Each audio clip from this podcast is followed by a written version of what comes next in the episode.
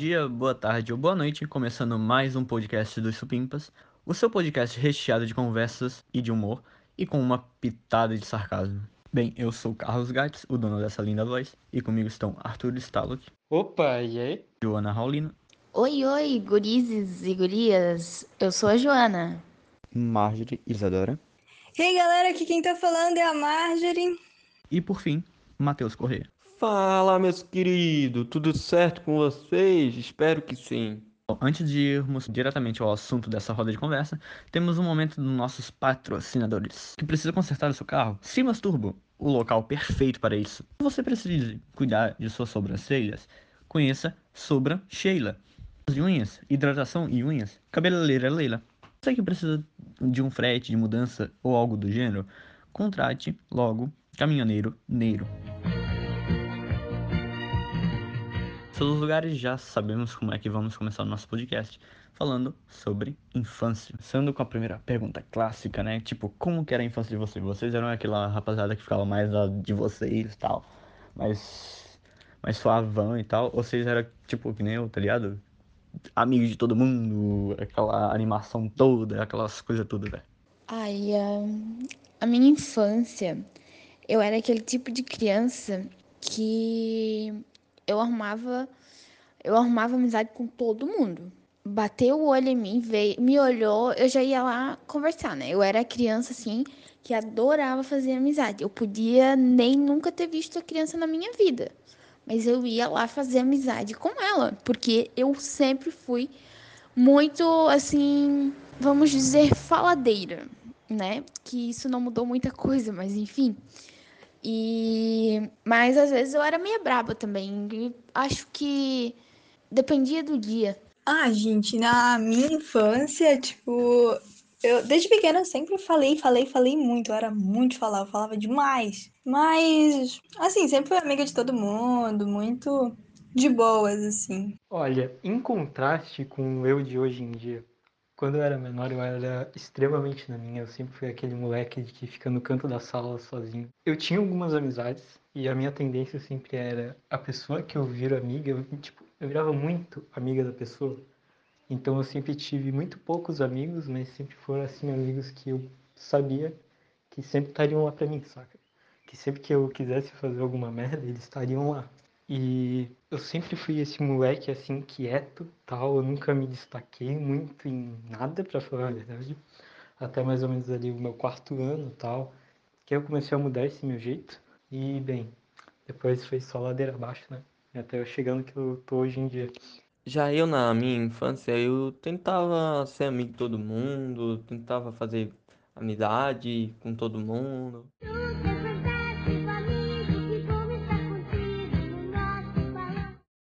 Rapaziada, como é que vocês. Como é que vocês eram na escola e tal? Vocês tinham nota boa e tudo mais? Vocês lembram de alguma traquinagem que vocês faziam?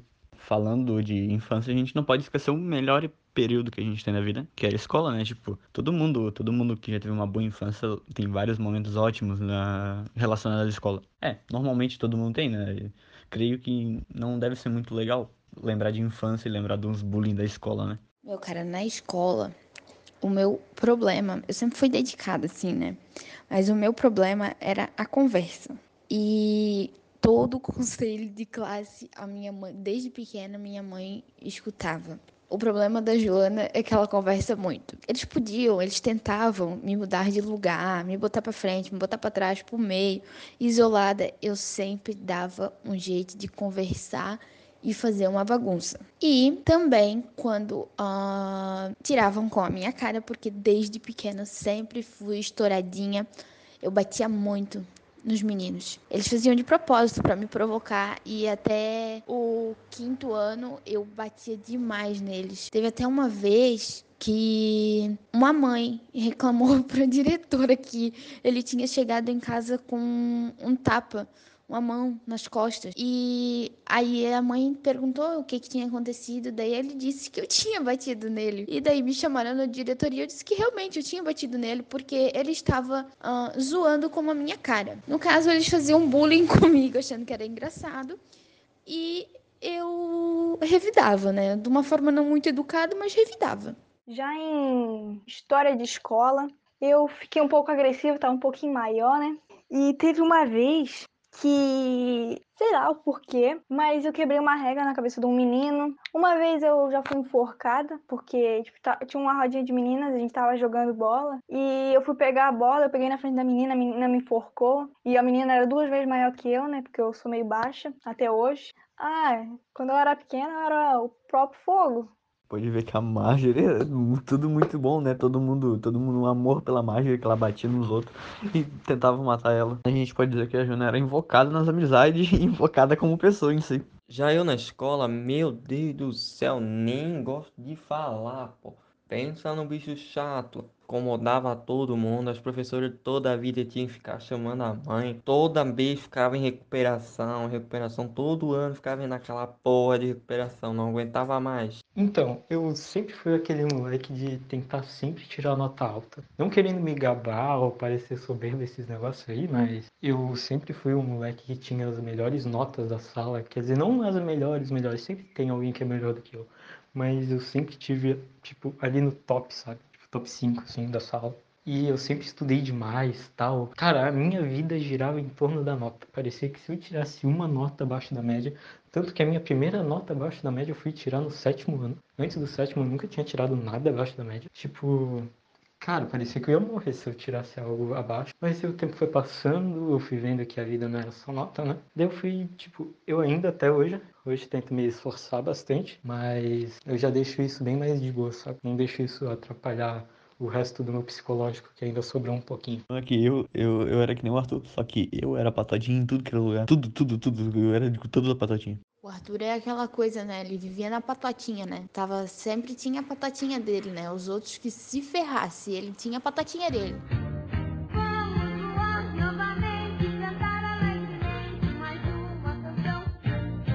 Gente sabe que todo mundo, quando era criança, brincava muito, tá ligado? E vocês têm alguma história, tipo, de acidente que vocês, meu Deus, eu perdi o braço, essas coisas? Porque, tipo, eu não tenho nada desse tipo. Eu sempre fui de boaça, tá ligado? Eu nunca, nunca fui de me machucar com essas coisas, porque eu, acho, eu, eu era um pouco uma, uma criança meio sensata, sabe? Eu não, não me matava por aí.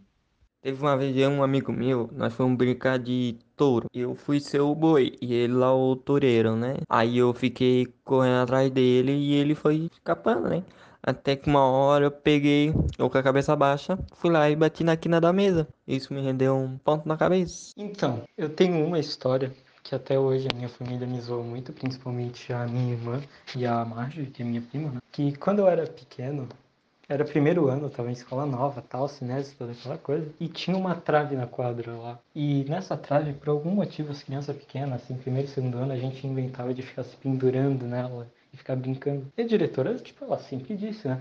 Não façam isso, tal, que vocês podem se machucar, pode dar problema, um monte de coisa. Mas a gente era criança, a gente não tava nem aí. Na cabeça da criança ela é imortal, saca? Então a gente ficava brincando nessa trave. E teve um dia de chuva que depois que deu a chuva tal, eu fui inventar de brincar nessa trave com outro amigo meu, mas tinha acabado de chover, né? Então, meio que eu não consegui me sustentar na trave e eu caí da trave com meu braço debaixo de mim. E é, eu acabei deslocando o meu pulso. E eu lembro que, tipo, a minha irmã tava lá, tipo, ela ainda estudava na escola tal, ela era bem mais velha do que eu, quatro anos. E eu fui pedindo ajuda para ela, chorando, me acabando de chorar, falando que meu braço estava doendo demais, que eu não estava conseguindo mexer meu braço. Ela simplesmente olhou para mim, parou o que ela estava fazendo, olhou para mim, sem esboçar a reação nenhuma e falou: vai na diretoria. Ela não ligou, ela não me acompanhou, ela não fez nada. Ela só disse isso e voltou a fazer o que ela estava fazendo. Mas enfim, deixando isso de, de lado, né? Não guardo mágoa. Eu tava com muito medo de contar pra minha mãe como eu tinha quebrado meu braço, que minha mãe não sabia. Só ligaram pro meu tio, eu acho, e falaram: vem aqui que o Arthur se machucou e tu vai ter que levar ele pro hospital.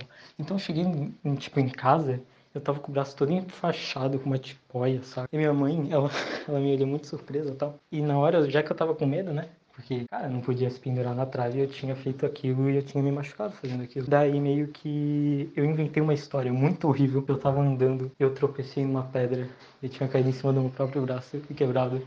E de algum jeito acreditaram naquela história por algum tempo. É, é um dos meus maiores méritos. Então, nesse quesito, tudo que tinha de pasto, lagoa, porque sempre morei mais no interior, né? E pasto, lagoa, árvore, barranco, tudo que tinha ao redor de casa, eu e meu primo desbravamos. E uma vez a gente cai do barranco, rolando, né? Outra vez um empurra o outro dentro da lagoa, aí corta a cabeça do primo, assim, mas nada demais. Outro dia, eu e a minha bisavó estávamos vindo da, do mercadinho e eu fui de bicicleta porém não tinha freio a minha bicicleta, mas os meus pais não estavam em casa. Então eu disse: por que não descer o morro, que era super inclinado, sem freios, não uma estrada de barro cheio de pedras. Por que não? A, a, mente da criança sempre, sempre pensa isso, de toda criança faz. Por que não tentar? Não vai acontecer nada. O pai e a mãe não tá em casa, então tá de boa. Não, estávamos voltando e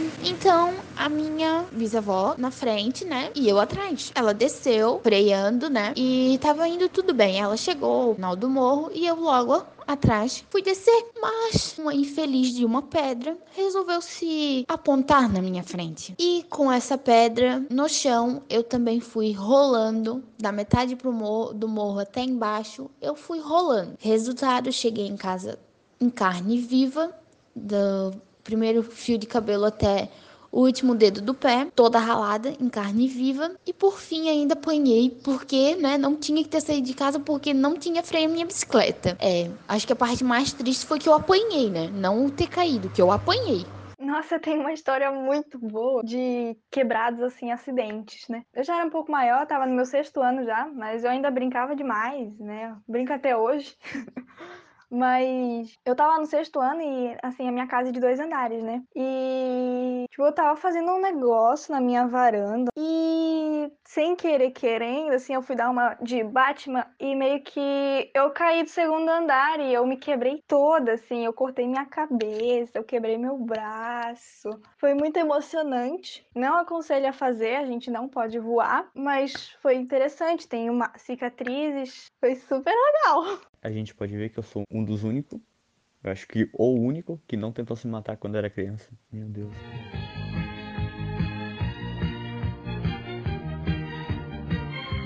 Infelizmente ou felizmente para quem está ouvindo, está chegando o fim desse podcast. Para mais podcasts como esse, siga nossas redes sociais e divulgue. E é isso, beba água e até mais.